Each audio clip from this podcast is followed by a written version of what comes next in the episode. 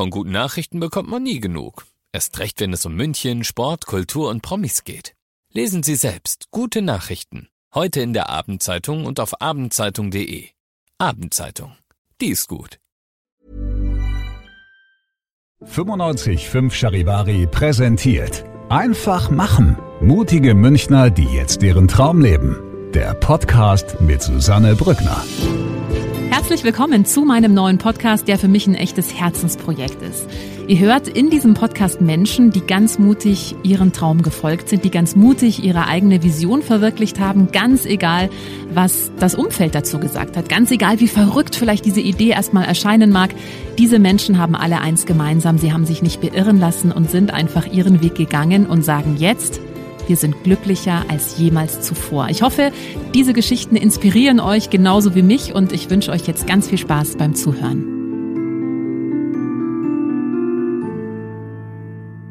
Ja, so schön, dass ihr mit dabei seid bei einer neuen Ausgabe von Einfach machen, mutige Münchner, die jetzt ihren Traum leben. Und heute habe ich eine Frau zu Gast, die in meinen Augen eine der mutigsten Frauen ist, die ich kenne, und zwar Sophia Meyer. So schön, dass du da bist. Hallo, grüß dich. Herzlichen Dank, freut mich. Sophia, du bist 34 äh, Jahre alt, bist äh, Journalistin unter anderem für Stern TV und ja, du bist jünger als ich, hast schon deutlich mehr erlebt als ich. Du warst äh, unter anderem in einigen Flüchtlingslagern, warst äh, auch in Idomeni, als es 2016 geräumt worden ist. Du warst in Nepal nach dem schweren Erdbeben 2015 und du hast dafür gesorgt, dass eine Heilpraktikerin aktuell vor Gericht steht. Diese Heilpraktikerin hat äh, Krebspatienten ein mutmaßliches Krebs Mittel für sehr viel teures Geld verkauft. Es hat sich aber herausgestellt, dass dieses Mittel komplett wirkungslos ist. Ähm, ganz schön viel jetzt, ja, für den Anfang, was du alles erlebt hast. Aber lass uns mal drüber sprechen, wie es bei dir dazu kam, überhaupt dieser Berufswunsch Wunsch, Journalistin zu werden. Hat sich das schon früh bei dir abgezeichnet? Mm, es hat sich auf jeden Fall sehr früh abgezeichnet, wobei ich eigentlich immer davon geträumt habe, als ich Jugendliche war, mal für den Spiegel zu schreiben. Und dann bin ich letztendlich über Umwege beim Fernsehen gelandet, ja. bin jetzt aber retrospektiv sehr glücklich darüber ja, ja. ich habe da meine Erfüllung definitiv gefunden. Mhm. Jetzt äh, gibt's ja, Journalistin beim Fernsehen ist ja auch ein breites Spektrum. Du könntest ja auch irgendwie für Bauersucht Frau irgendwas skripten. Also du hast dir da schon die unangenehmeren Seiten ausgesucht, denn ich kann mir vorstellen, so Besuche jetzt, du warst eben, ich habe es schon angesprochen, in Nepal nach dem schweren Erdbeben. Das sind ja Bilder, was man da sieht, das brennt sich ja schon in einem ein. Wie kam das denn, dass du nach Nepal geflogen bist nach dem Erdbeben? Hat dich da Stern TV hingeschickt? War das deine Idee? Nee, das war tatsächlich eher aus einer privaten Motivation heraus. Ich bin während meines Studiums nach Nepal gegangen und habe dort ein halbes Jahr gelebt, erstmal vor dem Erdbeben und habe dort in einem buddhistischen Kloster Englisch unterrichtet. Aha. Also ich hatte kleine Mönche, das war meine Klasse und habe dort ein halbes Jahr gelebt in Nepal und habe da dann auch ein bisschen mein Herz an dieses Land verloren und dann kam das Erdbeben und dann bin ich wieder hin und habe dort für eine Hilfsorganisation gearbeitet, um eben auch einen kleinen Beitrag leisten zu können. Okay, also das war noch gar nicht äh, jetzt beruflicher Hintergrund, sondern wirklich rein privat. Ähm, dann äh, ging es ja aber weiter, dass du irgendwann bei Stern TV unter anderem gelandet bist. Wie läuft es denn? Also ich weiß, als Journalistin da unterzukommen, es ist ein hart umkämpfter Markt. Wie hat das bei dir funktioniert? Über sehr viele Umwege. Also ich hatte damals eine Ausbildung gemacht, ein Volontariat bei einer Online-Zeitung hat mich nicht sehr glücklich gemacht, habe ich abgebrochen und habe gesagt, ciao und bin dann, habe dann damals meine Wohnung in München aufgegeben, meine Sachen eingelagert und bin erstmal nach Lesbos, um für eine Hilfsorganisation zu arbeiten und bin dann sehr schnell in Idomeni gelandet und ja, war dort vor allem Helferin tatsächlich, habe dann aber nebenbei auch journalistisch gearbeitet und eben die Geschichten, die ich vor Ort erlebt habe, die, die Schicksale versucht, so zumindest einige davon raus in die Welt zu tragen als Journalistin. Und über diesen Umweg bin ich dann auch bei Stern TV gelandet. Das heißt, du hast damals noch geschrieben oder hattest du dann eine Kamera mit dabei oder wie lief das? Ich habe vor allem geschrieben, aber ja, ich habe natürlich auch immer gefilmt, weil ich mir, da sind unsägliche Dinge passiert mhm. damals an der Grenze. Da sind unsägliche Dinge auf europäischem Boden passiert. Und mir war es damals eben neben diesem Helfersein auch wichtig, das, was da passiert, zu dokumentieren und eben raus in die Welt zu tragen. Und ja, das war dann schon so eine Mischung aus Helferin und Journalistin. Mhm. Da verschwimmt ja auch so ein bisschen die Grenze, oder? Zwischen Journalistin sein und eben auch Aktivistin sein und aktiv was tun wollen. Ja, das kann man so sehen. Das ist auch was, was ich seit Jahren höre. Bist du denn jetzt Aktivistin? Bist du Journalistin? Ich habe da eine ganz klare Antwort und eine ganz klare Haltung zu. Ich glaube, wenn Unrecht passiert, und in dem Fall ist es ein sehr konkretes und sichtbares Unrecht, es werden Menschenrechte und Menschenwürde in Europa nicht eingehalten. Und wir leben in Europa und sind ja so stolz eigentlich darauf, auf unsere Menschenrechte und Menschenwürde. Und die werden de facto mit Füßen getreten, vor aller Augen. Und ich finde, das klar zu benennen und diesen Missstand zu benennen, dass das passiert, das hat nichts mit Aktivismus zu tun. Das hat für mich in erster Linie mit Menschsein zu tun. Und wenn mich das Menschsein zur Aktivistin macht, dann wäre ich in dem Fall auch gerne Aktivistin, auch wenn ich es nicht so sehe. Mhm. Du warst ja auch ähm, im Flüchtlingslager, also in Idomeni, als es geräumt worden ist. Was war denn das prägendste oder vielleicht auch das Schlimmste, was sich, was du da erlebt hast, was sich da in dir eingebrannt hat? Mhm. Ich Idomeni wurde geräumt und irgendwann habe ich durch Zufall, also man musste da ja auch sehr versteckt arbeiten, weil sobald man als Journalist erkannt wurde, wurde man rausgeworfen und verhaftet. Das ist auch vielen Kollegen passiert. Und dann habe ich eine Familie getroffen in diesem ganzen Wahnsinn. Und es war ein Mann mit seinen zwei Kindern, der tatsächlich Deutsch gesprochen hat, weil er in den 90ern in Deutschland gelebt hat. Das war eine syrische Familie.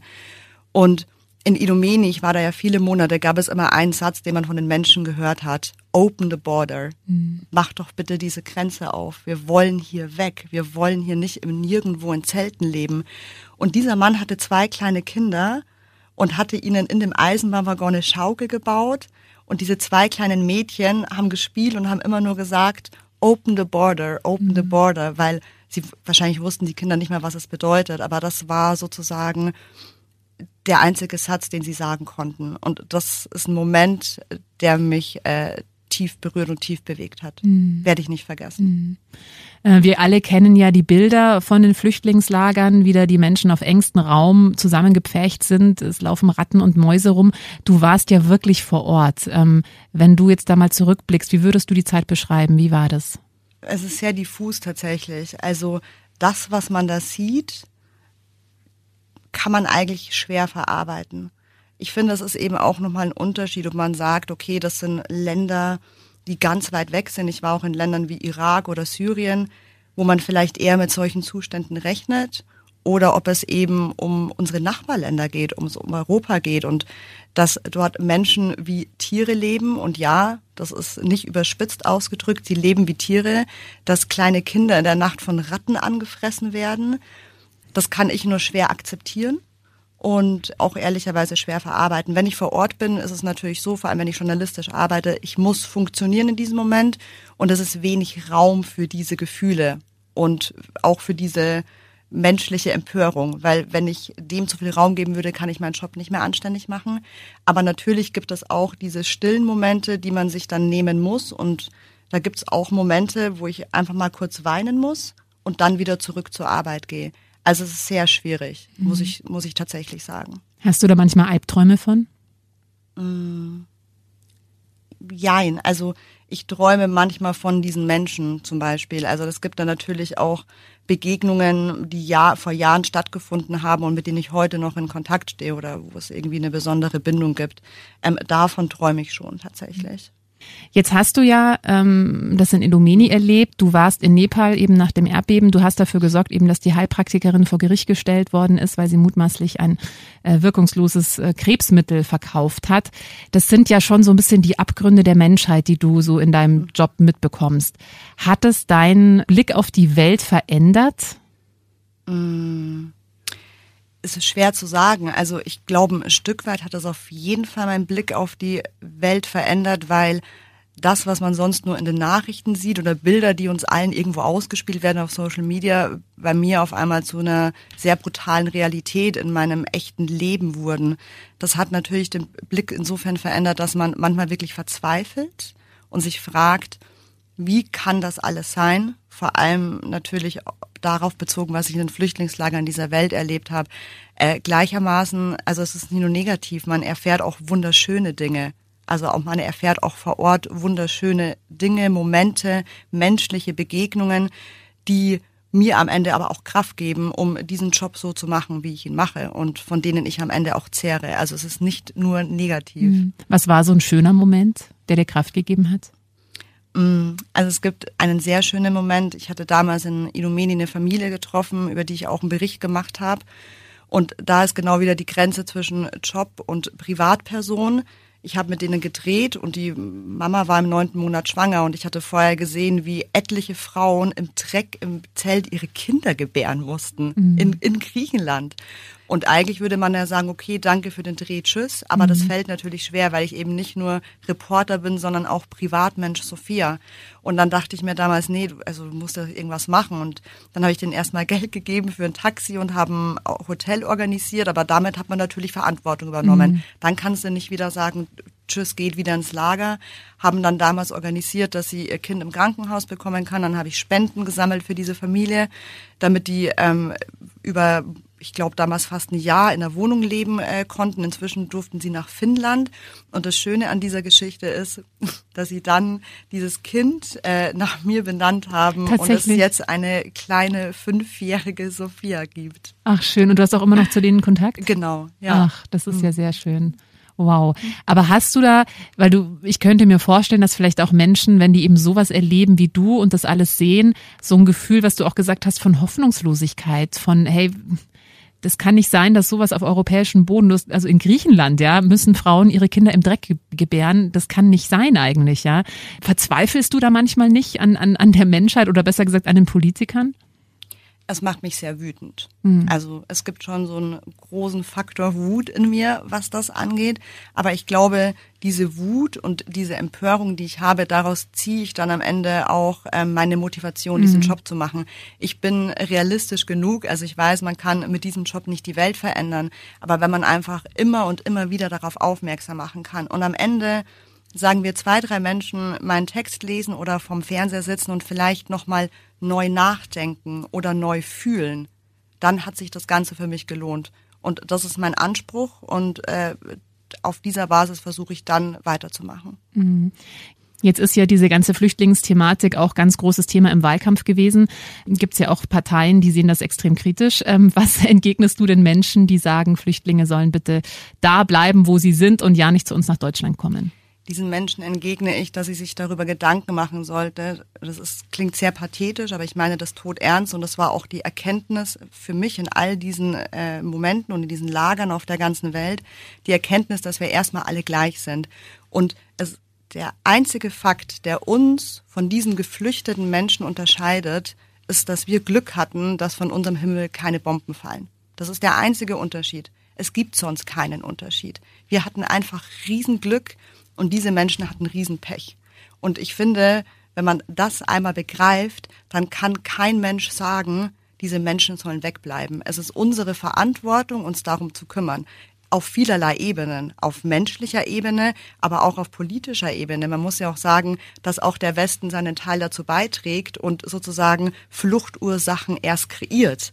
So, und wir kreieren Fluchtursachen und sobald die Menschen dann aber vor unseren Toren stehen, sagen wir, ach, bitte bleibt da mal oder wir können auch im Meer ersaufen, was mhm. ja de facto passiert. So, und ähm, das ist eine Haltung, also ich, ich kann mir nicht vorstellen, dass irgendein Mensch, der fühlt, ernsthaft so denken kann. Mhm.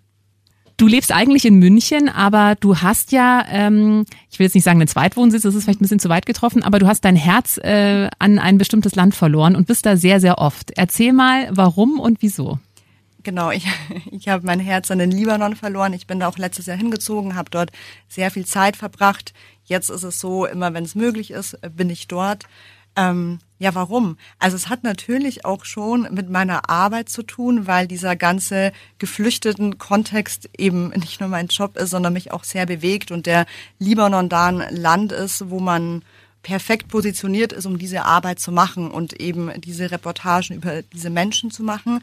Ähm, und davon abgesehen, ich weiß nicht, ob ich das nachvollziehen kann, aber ich fühle mich diesem Land, dieser Kultur, dieser Sprache, ähm, ich lerne auch Arabisch, ähm, sehr, sehr nahe. Und ich bin, also der Libanon ist kein einfaches Land, um dort zu leben. Ähm, dem geht's ja schlecht, wirtschaftlich schlecht, politisch schlecht, aber ich bin dort, ich glaube, die glücklichste Version der Sophia. Ach, tatsächlich. Wow. Mhm. Du hast vorhin schon gesagt, dass es diese Wut, das ist ja auch was ist, was dich antreibt, also auch so ein Stück weit die Motivation, warum du eben den Job machst, den du machst. Hattest du auch schon mal einen Moment, wo du dir dachtest, okay, jetzt habe ich genug von irgendwie Flüchtlingslagern besuchen, ich mache jetzt eben was anderes und gehe in die seichte Unterhaltung zum Beispiel. War das jemals eine Option? Nie. Und ich glaube, es wird es auch nie sein. Mhm. Okay, wow. Du könntest es dir auch ein bisschen einfacher machen. Also ich stelle mir das schon auch anstrengend vor. Also das ist ja auch was, ich kann mir vorstellen, gerade wenn du in so einem Flüchtlingslager bist oder auch als du in Nepal warst nach dem Erdbeben, das ist ja auch was, was einen richtig erschöpft oder so viel Leid zu sehen und so viel verzweifelte Menschen mitzubekommen es erschöpft ungemein, natürlich. Aber wie ich gesagt habe, es gibt auch ungemein Kraft und ich könnte mir nichts anderes vorstellen. Und wenn ich irgendwann an den Punkt kommen sollte, das wäre für mich der einzige Moment, wo ich aufhören würde, wenn ich zynisch werden werde. Das ist auch ehrlicherweise was, was man erlebt, auch im journalistischen Umfeld. Die Menschen werden irgendwann Zyniker vielleicht weil sie so viel schlimme Dinge gesehen und erlebt haben. Das wäre für mich der einzige Punkt, wo ich sagen würde, Sophia, jetzt machst du was anderes. Aber solange das nicht passiert, ist das mein Weg und wird mein Weg bleiben. Hm. Inwieweit hat es dich denn verändert? Also es hat auf jeden Fall auch meinen Blick auf mein eigenes Leben verändert. Es relativiert vieles. Ähm, es entfremdet aber auch. Also es relativiert insofern, dass man sich denkt, Mädchen, du hast doch eigentlich gar keine Probleme. Und wir Menschen, vor allem wir Menschen, denen es sehr gut geht, neigen ja dazu, Probleme zu machen, wo keine sind. Aber es entfremdet natürlich auch insofern, dass ich Dinge erlebe, die ich natürlich hier dann schwer teilen kann. Ich kann natürlich mit meiner Familie drüber sprechen, mit meinen Freunden drüber sprechen, aber es sind einfach zwei völlig unterschiedliche Realitäten und manchmal ist es dann, muss ich zugeben, schwer, hier wieder meinen Platz zu finden. Mhm. Weil du auch das Gefühl hast, dass du dann eben, wenn Freunde dir von ihren Problemen erzählen, da gar nicht so mitgehen kannst, weil du eben richtige Probleme gesehen hast oder wirklich Menschen gesehen hast, deren Existenz gefährdet ist. Ja, das zum einen, aber auch, weil es in mir dann sozusagen einen Teil gibt, den ich gar nicht mehr so richtig teilen kann, mhm. weil ich nur mhm. diejenige bin, die das erlebt hat. Ja. Und das führt dann auch manchmal zu einer Entfremdung, dass man sich ein bisschen alleine mit dem Erlebten fühlt. Mhm. Ähm, ich habe vorhin angesprochen, du hast es geschafft durch deine Berichterstattung, dass eine Heilpraktikerin jetzt vor Gericht steht. Der Prozess läuft gerade. Äh, die hat eben mutmaßliche Krebsmittel verkauft. Ihr habt die Krebsmittel ins Labor geschickt. Das kam raus, dass es komplett wirkungslos ist. Die hat das für sehr, sehr teures Geld gemacht. Also die hat wirklich quasi, wenn man es jetzt mal überspitzt formuliert, den krebskranken Menschen das Geld aus der Tasche gezogen. Inwieweit bist du denn jetzt auch durch solche Erfahrungen misstrauischer generell Menschen gegenüber? Weil du siehst ja, also wenn du so jemanden mitbekommst, der so das Schlechteste nach außen kehrt, der wirklich ja Menschen, todkranken Menschen das Geld aus der Tasche zieht, hat es dich generell misstrauischer werden lassen in Bezug auf die Menschheit an sich? Also wenn du neue Menschen kennenlernst, gehst du da jetzt vielleicht nicht mehr ganz so unvoreingenommen auf die zu? Überhaupt nicht. Also es hat mich ehrlicherweise überhaupt nicht misstrauischer gemacht in meinem Job erlebe ich natürlich Dinge, wo man sagt, okay, es gibt echt viele schlechte Menschen und das sollte ein misstrauischer machen. Gleichermaßen erlebe ich in meinem Job ja aber auch ganz wundervolle Menschen. Also nochmal ganz kurz zurück zu den Geflüchteten. Also da erlebe ich ja das Gegenteil. Da müsste man ja denken, diese Leute leben im Dreck, haben nichts zu essen, nichts zu trinken, sind komplett perspektivlos und dann triffst du da irgendwie die nettesten Menschen der Welt, die irgendwie ihre letzte Tomate mit dir teilen. Also ist tatsächlich immer wieder so passiert. Das heißt, in in meiner Erlebniswelt, in meinem Beruf erlebe ich beides. Ich erlebe sehr schlechte Menschen, aber ähm, ich erlebe auch die großartigsten Menschen an Orten, wo man sich es gar nicht vorstellen könnte. Mhm. Ja. Jetzt für alle, die das gerade hören und die vielleicht auch erschüttert sind, eben was du in diesen Flüchtlingslagern erlebt hast. Du hast vorhin von dieser Frau erzählt oder von Frauen, die da hochschwanger im Dreck ihre Kinder auf die Welt gebracht haben, von Kindern, die nachts von Ratten angefressen werden. Ähm, was ist denn in deinen Augen die sinnvollste Art und Weise zu helfen? Es gibt natürlich den Klassiker Geld spenden, aber da ist natürlich auch immer das Problem oder die Unsicherheit, kommt dieses Geld eigentlich überhaupt an? Ich glaube, was wir alle tun müssten, und damit wäre schon geholfen, ist genau das, was ich gerade erzählt habe, ernst zu nehmen und zu fühlen und es zu kommunizieren. Also ich glaube, wenn wir uns alle ein Stück weit mehr empören darüber und eben nicht die Augen verschließen und nicht in unserem Facebook-Stream einfach weiter runtergehen und sagen, ah, das ist ja schlimm, okay, vergessen. Wenn wir wirklich beginnen, alle das zu benennen und zu fühlen und uns darüber zu empören und dadurch diesen Menschen, die keine Chance haben, selbst ihre Stimme zu erheben, damit ihnen zumindest im Dialog mit anderen Menschen eine Stimme zu geben. Ich glaube, damit wäre viel geholfen. Und ja, das kann auf Social Media passieren, aber es kann auch im echten Leben passieren. Also, mh, ich weiß nicht, ob das die Antwort ist, die du erwartet hast, aber ich glaube, dass man damit, und das kann jeder von uns, und das tut ja auch gar nicht weh. Das ist ja eigentlich das Einfachste, was wir alle tun könnten. Ich glaube, dass damit schon mal ein kleines Stück mehr geholfen wäre. Mhm. Ja. Wo siehst du dich selbst in fünf Jahren? Also du bist unter anderem für Stern TV tätig. Du hast vorhin schon gesagt, also so das Seichte oder so, das ist nix für dich. Du bist schon da, wo es brennt, da, wo es weh tut. Ähm, siehst du das auch in den nächsten fünf Jahren? Siehst du das bis an, bis an dein Berufsende quasi, dass du dich mit solchen Themen auseinandersetzt? Definitiv. Definitiv. Ähm, ich sehe mich in fünf Jahren genau diesen Weg weitergehen, den ich jetzt gerade gehe ähm, raus in die Welt. Ich weiß auch, dass es ein unfassbares Privileg ist, das ich hier habe. Also ne, aus so einer privilegierten Position heraus die Welt zu bereisen, diese Menschen zu treffen, diese Geschichten zu machen. Ich bin da auch unfassbar dankbar dafür, dass ich das tun kann und dann auch immer wieder zurück in meine sichere, schöne Welt gehen darf. Aber für mich ist klar, in fünf Jahren werde ich genau diesen Weg weitergehen. Und solange ich die Kraft und die Energie dafür habe, gibt es für mich ehrlicherweise keine andere Option. Mhm. Sophia, vielen Dank, dass du da warst. Ich äh, bewundere wirklich deinen Mut und auch deine Bereitschaft, dahin zu gehen, wo es weh tut und einfach uns, also die wir ja, wie du vorhin gesagt hast, bei Social Media dann da mal runterscrollen und es sehen, also uns da einfach auch so ein bisschen wach zu rütteln und eben nicht weiter zu scrollen, sondern auch wirklich sich mit den Themen auseinanderzusetzen. Und ähm, du hast es vorhin ja schön gesagt, ich glaube, sich einfach den Themen anzunehmen und dann auch mit anderen da ganz klar Haltung beziehen, ist was, was wir alle machen können. Da müssen wir nicht mal Geld spenden. Das ist wirklich was, was wir alle machen können. Und ich hoffe sehr, dass es für viele auch eine Inspiration war, sich eben auch gerade mit dieser Flüchtlingsthematik nochmal eingehender zu beschäftigen. Und äh, ich danke dir sehr, dass du da warst. Herzlichen Dank. Wenn dir diese Folge gefallen hat, dann äh, freue ich mich sehr, wenn du meinen Podcast abonnierst, wenn du ihn teilst oder wenn du mir einen Kommentar da lässt. Einfach machen. Mutige Münchner, die jetzt ihren Traum leben. Präsentiert von 955 Charivari. Wir sind München.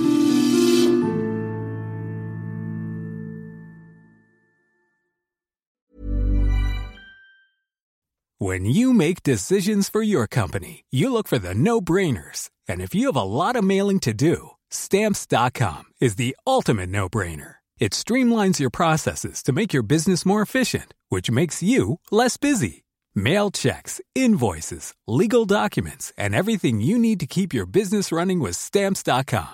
Seamlessly connect with every major marketplace and shopping cart Schedule package pickups and see your cheapest and fastest shipping options from different carriers with rates up to 89% off USPS and UPS rates. And with the stamps.com mobile app, you can take care of mailing and shipping wherever you are. Make the same no-brainer decision as over 1 million other businesses with stamps.com. Sign up with code program for a 4-week trial plus free postage and a free digital scale. No long-term commitments or contracts. That's stamps.com. Code program.